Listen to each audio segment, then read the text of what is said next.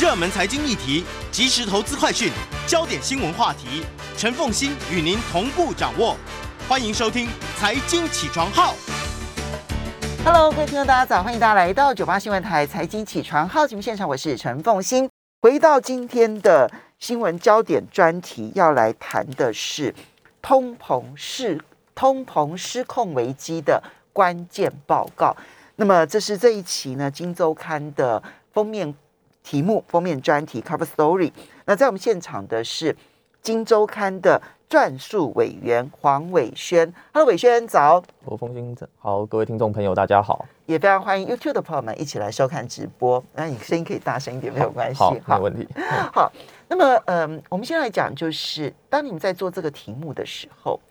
嗯，你们预测的通膨状况跟你们做完这个题目所感受到的通膨状况有差距吗？呃，目前看起来的话是，呃，没有太大的一个差距了。对，嗯就是说，其实我们当时在做的时候，其实就已经就是有留意到说，其实包含这可能过去这一个月，其实就是看到了很多的这个市场的指标，嗯其实都显示出，哎、好像这个通膨，然后包含其实就是很多的这种华尔街的经济学家，其实都在讨论说，哎、通膨好像是越来越严重的问题了。对，那其实我们也问了我们可能身边，比如说一些朋友或者说同事，诶，说你实际上有没有感受到这种通膨在台湾啊？因为我们知道说台湾其实长期以来，其实相对于国际上，其实我们的通膨算一个状况算是比较稳定的嘛。嗯对，其实通膨率都是比较低的，但是连我们可能同事他们说，诶，他们日常比如说有在煮菜、在买菜的，他们也会感觉到说，诶，真的这一这最近这一个月有明显的感觉到说物价其实真的是有在往上走的一个一个趋势啊，这样子。物价感受有上涨哦，其实这件事情大概已经有一阵子了，但是现在的争论其实就在于，因为联准会认为这是暂时性的现象，但是现在主要的央行都认为它是暂时性现象，嗯哼，不管是美国联准会，或者是欧洲，或者是英国，嗯，那你们现在认为，您用的是失控危机嘛？哈，是。所以你们认为这个通膨它有可能不是暂时性的吗？呃，是，但是这部分的话，可以我们先来看一下这个，因为我其实大家现在之所以会讨论所谓的战士跟所谓的不是战士，其实一个核心的人物就是主要都是讨呃围绕在这个联准会主席鲍尔他在这个今年相关的一个谈话上面了。那当然这部分我们可以先去看他的一个过去这一年的一个谈话了。嗯，对，那从像从这个我们看他大概从今年一月，其实就有陆续开始有针对这个市场对回对这个通膨方面的一些可能疑虑、哦，他其实都有提出了一些看法。对，那从一月的时候，他就认为是说，呃，目前的他的看法认为说，目前这个通膨是短暂的啦。那那个大概主要因素，一二月的时候，大概主要是因素说是这个通膨，他有解释说，短通膨这个暂时性主要是来自于这种，比如说像汽车价格、像二手车、像这个机票这种价格的这个上涨。对，那他认为说这个都只是暂时的现象，可能主要是因为疫情慢慢的和缓，那大家愿意民众愿意出门嘛，然后就是导致这些可能比较算是一次性的这种消费，那慢慢的他预计他在年初的时候是预计说这个通膨大概在年底，嗯，今年底就会回落了，嗯。对，但我们目前就是那他随后大概一直到五六月的时候，大概也都是一直不断的强调去啊类似要安抚市场，说这个通膨是暂时，但是我们看到说在九月底。他是在一场这个欧洲央行的这个也算是年会线上研讨会上面，就有突然这个语气好像有做了一些转折，他就特别提到说，目前这个供应链瓶颈这个改善的状况啊，有就是好像是有点没有没有那么不符合联准会的预期了。嗯然后他也特别谈到说，这个通膨的一个走势看起来是比联准会的预期要会持续的更长的。嗯那还其实又用了一个原文叫做 frustrating 了，就是说这状况其实有点令人灰心了，有点令人沮丧令。人觉得挫折。对对对对，嗯是那这部分的话，就是说，呃，刚刚回到，所以他的语气上面的改变，就凸显出，其实他在上半年都还乐观，对，觉得暂时性现象，所以他的货币政策其实是不需要随之调整的。嗯，但是从他最近就九月、十月的谈话，他显然是越来越认知到这个通膨这个问题，显然好像并不是只是供应链瓶颈而已。嗯哼，所以供应链瓶颈就算解决了，也没有解决通膨的问题。嗯哼，那我们就要来看说，因此我们现在所看待通膨问题，为什么大家越来越严峻的关系，其实有太多的因素正在催生着通膨往上涨。嗯哼，对哪些因素？是，就是说这部分我们可以看一下这个，其实除了供应链之外，如果大家有留意的话，其实今年以来的这种各种原物料的价格，其实都是一路的在飙涨啊。那包含像是如果啊大家看这个石油价格的话，大概十月初这个西德州的这个原油的一个期货的一个价格，大概是来到就突破了这个每桶大概八十点一美元了。嗯，那是写下了大概差不多是创下近七年以来的一个新高。那差不多同一个时间啊，也是十月初这个欧洲天然气的价格。是来到了这个，它这个指标了，它是用一个荷兰的这个 TTF 交易中心的一个期货价，盘中是来到大概每兆瓦时的一百一十八欧元，那相较年初是涨了四倍了，那这基本上也是欧洲天然气价格应该算是历史上的一个新高哦。嗯，对，那如果各位这个投资人、听众朋友有留意的话，其实这个大家有关注说这个欧洲其实最近的这个天然气。它的一个算是这个供给的问题了，其实就是说欧洲可能有很多国家目前出现说可能要面临这种限电、缺电的一个状况，那很大部分就是因为来自呃他们的这个发电，就是这个风。第一个本身是说今年这个风力发电的问题，其实风力有点出点状况嘛，就是没有风，所以导致他们整个能源这个供应相对吃紧啊，这样大，然后包含他们这个疫后疫情后的这个复苏，然后还有整体的刚刚提到说为什么可能不是所谓的短暂的一个问题，其实也是部分说。我们在这个联总会鲍尔的主席鲍尔在今年出的这个谈话里面，我们发现说他提到都是供应链、供应链、供应链。嗯，但其实有一个现象，联总会好像没有特别谈到，就是说，包含像可能前不久那个中国的这个突然限电的这个问题。嗯，对，它这背后可能有一个更深层的因素，说其实就是全球这个都在往碳中和。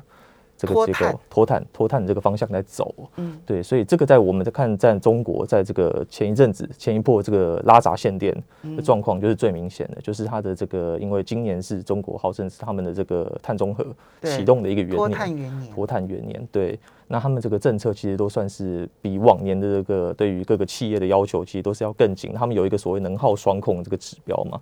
对，那这个指标其实就是今年导致这个 下半年，因为他们各省为了要达标了，发现说，哎，他们好像因为。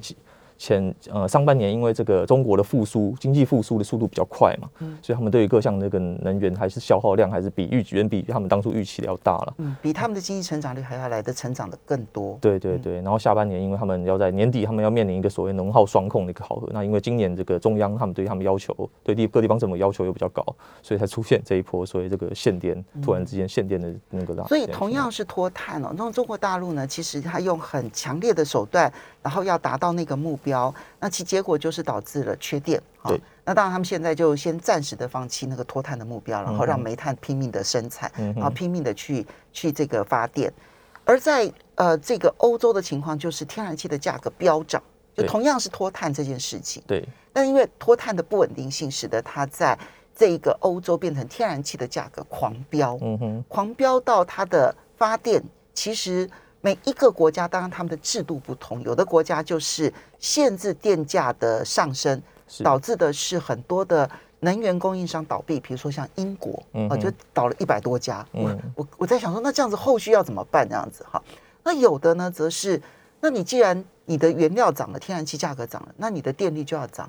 那我看到北欧有一个国家涨四倍了，电价涨四倍了。嗯，我在想，不管是能源供应商的倒闭，或者是电价涨四倍。其实也都是很严峻的。对，嗯，没错。那刚刚这个风信也提到说，这个英国的部分嘛，其实我们知道说，英国它面临另外一个问题，就是说，这个它现在是这个脱欧了嘛。那它脱欧之后，它其实现在如果这个大家有留意，就是说，其实呃新闻都有提到说，它的这个很多的这个卡车啦，卡车司机是找不到人的了。嗯哼。所以它导致说，它的前一阵子它在。呃，像我有问过我在英国的朋友啊，就是他那个在英国工作，那他说他们前一阵子那个周末，甚至到超市哦，他们是连矿泉水都买不到的。对他们有一阵子是连矿泉水都没有。对对对。不过他还可以到超市，不错了，因为很多地方是加不到油的。对。好，OK。所以它几个因素，刚刚提到的一个是供应链短缺的问题，然后另外一个是供应链瓶颈，然后另外一个是能源这边。转型上面出现的极严重的阵痛期，然后还有就是英国特有的脱欧之后的缺工，其实美国也缺工，缺的很严重。嗯哼，对，所以三大因素加总起来的通膨，对，嗯，是，那就是说这部分，呃，但就是说为什么这一次大家会认为是说我们标题是下所谓通膨失控危机哦？那为什么目前看起来说，OK，通膨可能超乎预期，但是真的会走到可能，比如说进一步这种更严重的，可能就是一路这样往上，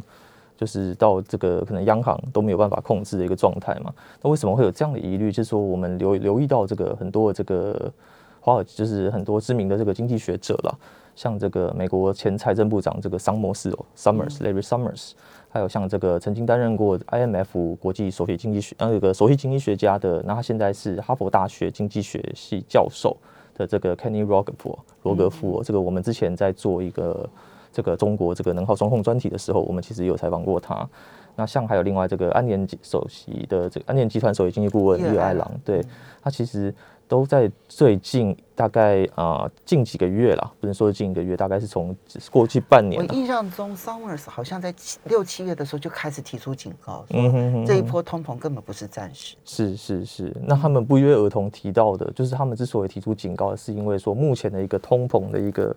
发展的一个现象，会让他们想到一九七零年代的一个停滞性吗？我们稍微休息一下，等一下回来就让大家看一下会不会有最严重的情况。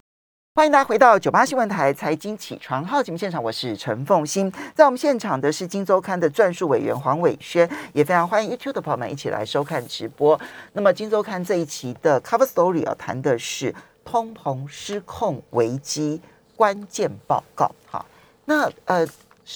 温和的通膨，其实，在所有的经济学家里头都认为那是很好的。其实，那代表的是温和的成长搭配温和的通膨，它其实会让人们有意愿消费，然后呢，经济可以不断的正循环向上。但通膨如果失控，那很多人担心的就是一九七零年代的停滞性通膨可能会再次的出现。现在呢，已经出现了剧烈的辩论。当然，认为可能就会有停滞性通膨的人有。但也有人认为太悲观了，不会。那么这一波的通膨看起来好像呢来得凶猛，但事实上呢，它会在二零二二年、二零二三年就结束了，不用担心。现在双方的看法如何？嗯，是，就是我们刚刚谈到这个，说有一派这个像是这个呃，Summers，然后这个罗格夫，还有这个伊尔艾朗，他们其实都是不约而同的提到说，目前的这个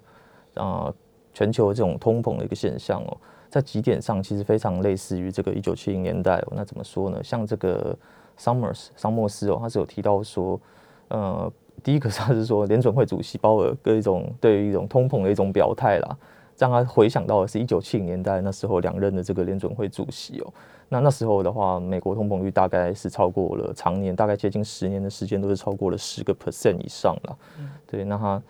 那他是有特别提到说，这个现现在的这个包含这种供应链全球这种供应链可能断裂、碎片碎片化的问题，还有这种能源供给的供给的问题，其实都是很能源呃能源价格大涨的问题了，都很像这个一九七零年代。那这个其实另外一位这个刚刚提到的这个罗格夫哦，哈佛大学经济学家哦，他其实也有提到说这个。现在这种全球这种贸易保护主义了，就是在中美贸易战过后，这种全球贸易保护主义造成这种全球供应链解解体的问题，还有包含在社会面的话，他们也都不约而同的提到了这个当时候这个全球通膨的一个国际背景哦，是这个美国他在这个越战打了很久，那那时候准备差不多后来从大概从越南越南撤军这样子，那我们他直觉联想到的就是现在前不久。美国才刚从阿富汗也是算是打了一场灰头土脸的战争啊，打了很长时间，然后撤军这样子。所以他就说，然后包含现在还有和一九七年代有一个共通点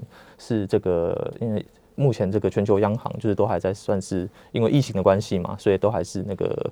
就是等于是各种各方面宽松，然后这种社会经济这种安全安全的这种支出嘛，仍然是在持续的这种算是扩，就是没有还没有收回来了这样子。对，那这个其实也很像是一九七零年代那时候，其实也有很大的这种关于这种社会经济方面的这种支出。那个时候的支出增加，其实跟美国的越战是有关系的。那现在的支出增加是临时性的去应对疫情，是，但都是属于货币宽松的环境。对，是。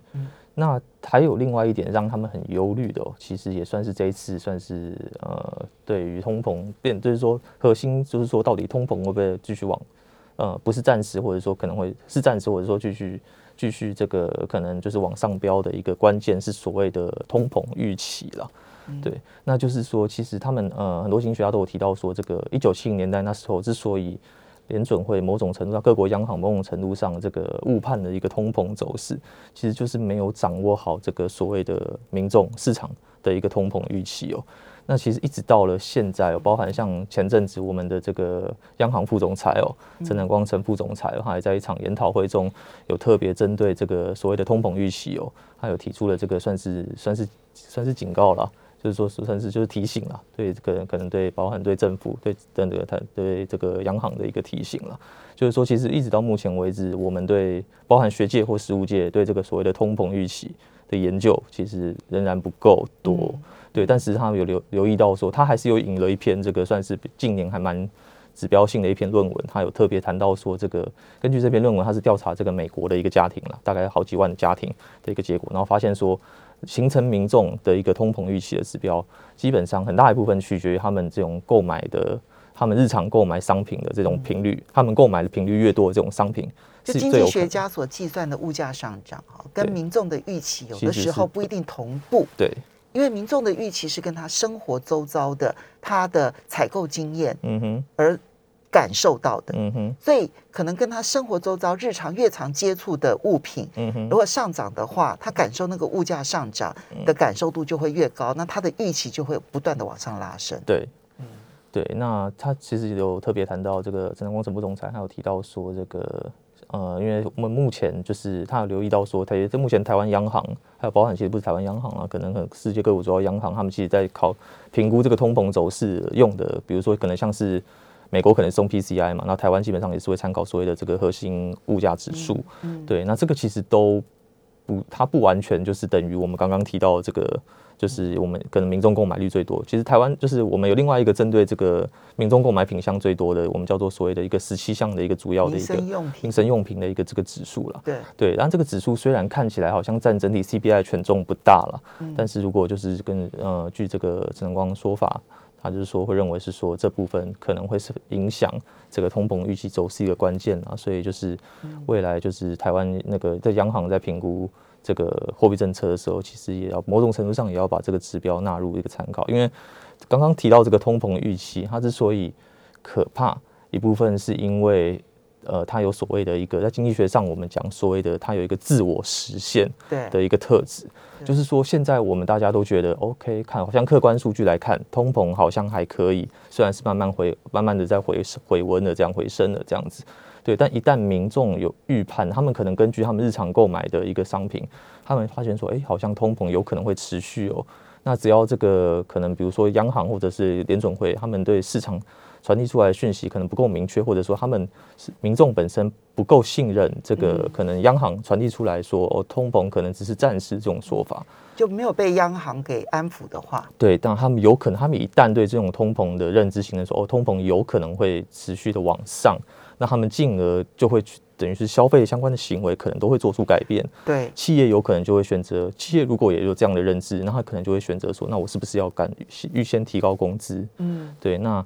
我们都知道，说工资其实是长期。通膨的一个算是一个很重要的指标基础基础这样子。那如果企业提高工资，但民民但民众的话，他可能也会想说，那我是不是要提前消费？我要备货啊，存备预备一些存货等等。那这样的消费行为的改变，它反而就会加速整个通膨进一步的往上。所以预期会改变消费行为跟求职行为。对，没错。而这两件事情都可能再进一步的推升物价，嗯哼，然后形成更强的预期，是，然后再推升更高的物价，嗯哼。所以刚刚这样整理起来啊，就包括了供应链。现在大家都说希望供应链能够重组，能够回到自己的国家。但是这个供应链重组，它势必提高成本这件事情，嗯哼，现在看起来正在浮现当中。是啊。第二个能源所推升的，就是我们刚刚讲这个你要减碳的转型。现在看起来出现了阵痛期，这也会提高我们的物价的上上涨。啊，能尤其是能源价格的部分，天然气、煤炭、油，这个是大家感受最明显的。是。然后第三个部分是央行的宽松，因为前一阵子的整个环境它必须要宽松，这也跟一九七零年代的时候的那个宽松其实有它类似，就不同原因但有它类似的环境。对。然后第四个是。现在看起来，民众的预期可能会很快的升高，而这个民众预期一旦升高了之后，要控制物价就会变得更困难。嗯哼。而现在看起来，各国央行可能动作已经是偏慢了。对。啊，那么所以这样几个因素，使得至少有一部分的人，包括我们刚刚讲的桑莫斯啦，啊，或者是这个呃这个这个这个伊尔艾朗啦哈，然后这个呃格鲁奇拉这些人，他们就开始朝向停滞性通膨的这部分去思考问题。嗯哼，那当然，这并不是共识，也有一派的人认为停滞性通膨不可能出现，为什么？是，那当然也有比较乐观派，像是这个呃，最近有特别就是，如果大家留意新闻，其实都有看到的，像这个诺贝尔经济学奖得主克鲁曼哦，他就会认为说，目前他还是倾向于站在鲍尔这一边，就是说认为说这个通膨只是暂时的了。那他的原因就是说，首先是第一个呃，是说他刚刚提到这个说要所谓的推升长期性的一个通，让通膨变成一个长期性的一个持续的现象。很大的部分，七零年代啊，如果我们他他是以七零年代来看的话，七零年代那一波的话，其实通膨的一个很大原因，就是因为企业争相去调高这个所谓的工资，要去抢人嘛，对。但是他说，根据这个联准会最新的调查，目前多数的一个企业，美国企业还没有打算要这么做了，所以目他是认为是说这个一个是一个指标反映说，或许是还没有走到像七零年代那样的一个程度这样子。哦所以薪水涨的速度还没有那么的快，克鲁曼觉得还可以放心。呃，他也他也不完全，他其实有也有说也有淡数啦。他就是说，虽然他是目前倾倾向于这个认为通膨是暂时的，对，但是因为他有另外提到一点啦，是说这个目前很多这种物价这种上涨，他进一步去拆解了，发觉说这个大部分都是来自于这个对所谓商品的一个支出、哦，美国民众对商品的支出，就是怎怎么去大于这个对于服务的支出哦？那什么意思呢？就是说，其实很多这个民众他在疫情期间嘛，他没有办法去健身房运动，健身房运动可能提供他是一个服务，对，那他就选择，那我就干脆直接把健身器材买回家嘛，我就在家里做运动，对，那所以会大量增，然后包含像我可能没有办法去看电影，嗯，所以我就买，我就添购那种家庭的那种视听娱乐系统到家里，所以这个这种替代消费替代的情况下，会变成是在疫情期间这段期间，其实很多美国民众。包含呃欧洲也是啦，就是我会有很很多这种用商品大这种商品服务会商品相关的这种支出会大量的增加，那这部分就会会需要很大的这种所谓的货运嘛，对对对，所以会间接导致目前的这种所谓的塞港的这种状供应链瓶颈的这种状况了所。以克鲁曼他是觉得说，现在的塞港现象基本上是因为大量的商品需求嗯哼，所形成的，因为过去可能多人共享的一种商品，嗯哼，可能现在都必须个人化，对，所以使得那个商品的需求量大幅度增加。嗯哼，那这个现象在疫情结束了之后就可以消减，所以他认为这是一个短期现象的原因在这里。对。OK，对，但是他刚刚有提到嘛，他说他其实也有也有提到了说，蛋叔说他有可能会误判啊，因为他都说克鲁曼自己说，对他自己说他有可能会误判。那为什么这样说？就是说他他说现在市场上之所以会那么众说纷纭，就是那么的没有对通膨的走势没有共识，是有道理的。因为他是说，确实现在很多市场上的一种反映这个通膨的指标，其实这个走势都不一样了。对，那他有特别提到像是这个呃。核例如，他是说用用两个指标来看呢、一个叫所谓的核心通膨率，嗯，对，这是美国用来判断美国市场用来判断通膨一个指标。那另外一个叫做所谓的中位数通膨率，嗯对。那他以这两个他这样的指标为例，他就说这两个指标在过去的一呃几个月时间，其实基本上常常是互相的一个矛盾啊，背离的一个走势，一个往上，一个可能往下这样子。对，所以它导致说目前真的由他来看，他也真的很难判断说到觉得底。指标有点混淆。对对对我，们休息一下，等一下马上回来节目现场。欢迎大家回到九八新闻台财经起床号节目现场，我是陈凤欣。在我们现场的是《金周刊》撰述委员黄伟轩，黄委员也非常欢迎 YouTube 的朋友们一起来收看直播。《金周刊》这一期的 Cover Story 谈的是通膨失控危机关键报告。好，那么呃，刚刚呢其实提了悲观派，哈、就不管是美国的前财政部长桑莫斯啦，或者是这个呃伊伊尔艾朗伊尔艾朗哦，那个是这个呃安联集团的首席经济顾问啊，或者是哈佛大学的经济学家罗格夫呢，都提出了，而且他们提到的都是一九七零年代的停滞性通膨。嗯哼，那么呃，当然也有乐观派觉得不需要那么悲观，没有停滞性通膨的问题。克鲁曼是其中之一，他是诺贝尔经济学奖得主，也是《纽约时报》很重要的专栏作家。是，那么，另外，英国的央行的货币政策委员曼曼斯曼恩啊，他也是站在不会有停滞性通膨这一派。好，那但克鲁曼虽然站在乐观派呢，但是他也提出了一些经济数据上面矛盾的现象，让他有淡书，嗯，就是这些经济数据如果再恶化下去的话，他就担心停滞性通膨真的有可能会会出现。嗯哼，所以刚刚提到的几个指标，一个是你刚刚提到的他担心的一些指标，最主要的那个指标就是在就业市场上面，呃对，在在呃就业市场上面的，对不对？嗯嗯。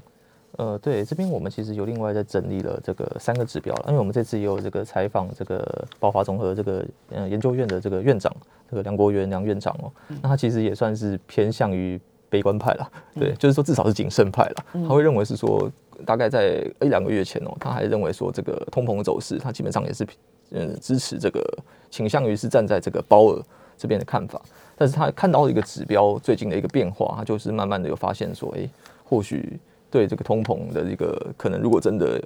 会不会演变成这种，当然停滞性通膨是比较极端情况了，但是说如果通膨，他看起来是觉得通膨搞不好真的会不是一个暂时的现象了。那他是看到什么指标？他是看到这个呃这个指标叫做那个贝弗里奇曲线啦，对，比较复杂一点。那它主要是看这个美国的这个职位的一个空缺率哦，和这个失业率之间的两个之间的差距哦，可以说是两个之间的缺口。那它留那这个，因为我们知道说职位的空缺率如果高于这个明显高于失业率，它其实背后反映的是说企业将面临这个工资调涨的一个压力。对。就我开出来的职缺这么多，对，可是就是没有人要来应征，因为现在失业率就已经很低了，就没有人在找这么多的工作。对，那这样子的话，企业又缺工怎么办呢？就只好不断的涨工资嗯，只有涨工资才能够找到足够的劳工。嗯哼，对，那可是我们刚刚提到了，如果你的工资上涨，它是僵固的哦，嗯哼，一上涨了之后，这个成本就是长长久久的上升了。对，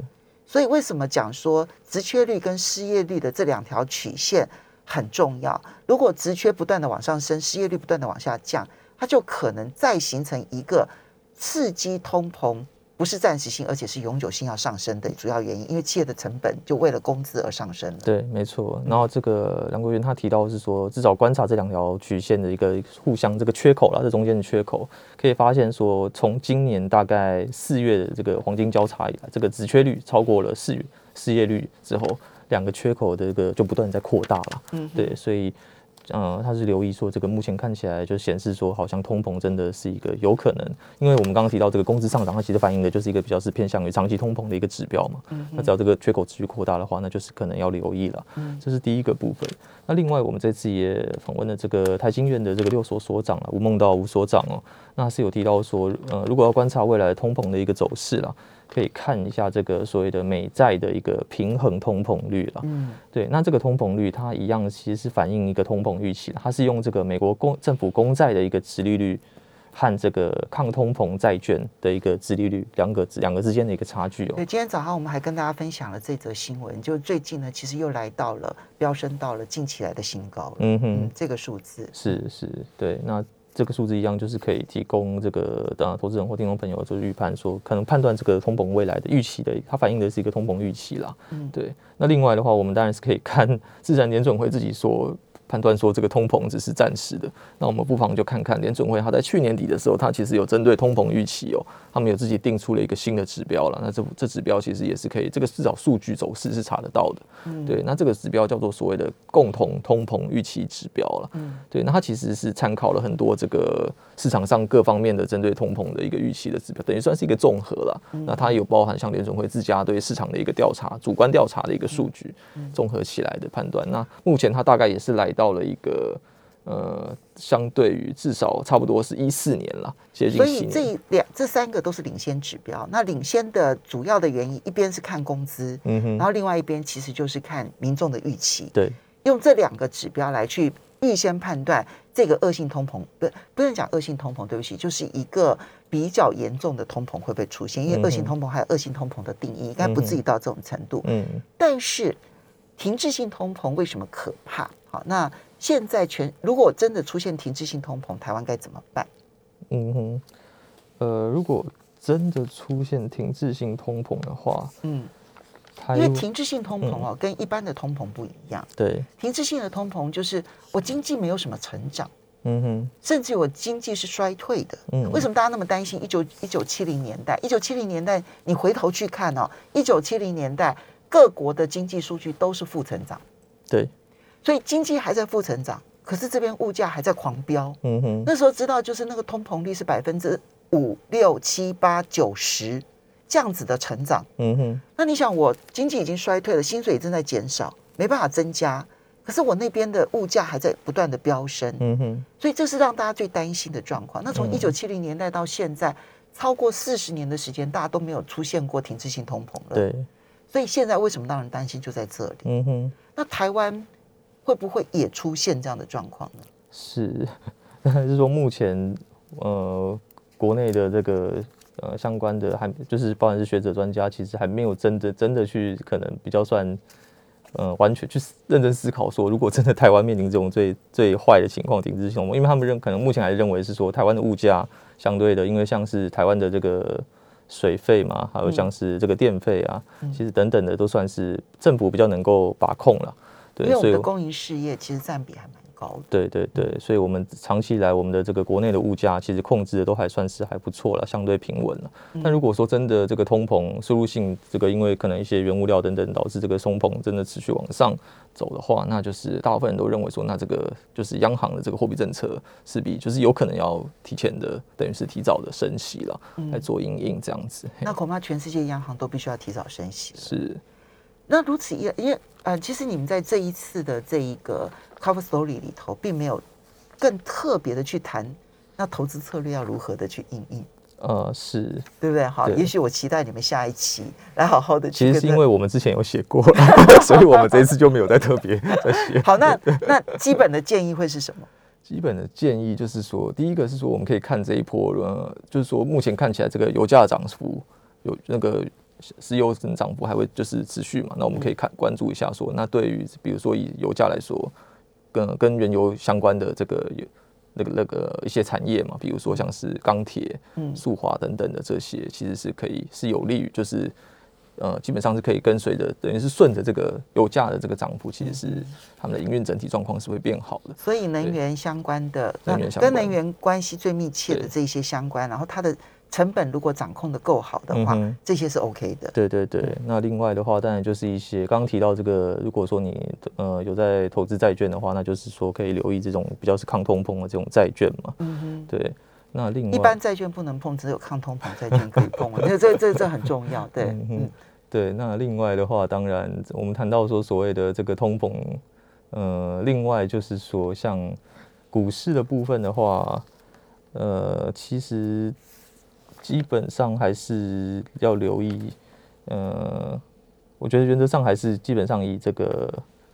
原物料原物料为主了，还是原物料料为主了为主这样子。然后要小心注意升息的风险。对，就是如果因为升息，然后会受伤的这一些公司，比如说它的估值太高的哈，然后或者是说，如果因为升息，你的成本就会大幅度上升。如果你去看你的那个投资的那家公司，嗯，如果它的负债率偏高的话，一旦升息，它的所有的这些嗯这个付息的成本，就利息的成本都会上升。这个部分可能大家就要小心注意。对，那如果说这个各国央行联总会可能会提前因为因应通膨提前升息的话，那其实金融相关类股啦，我们知道说银行这个它其实是这个利差，因为它主要是对它的它的利差就会扩大嘛。那对，那可能这个金融相关的，如果他们本身营运体质也都还不错的，嗯一些银行啊等等的保险机构等等的这方面也是投资人可以留意的一个标的，这样。也许以后有机会，我们再来跟大家好好的来分享一下，嗯因为这个现在这个话题呢，让大家其实有一点点惶恐，不知道该如何。是，那么怎么样子在这个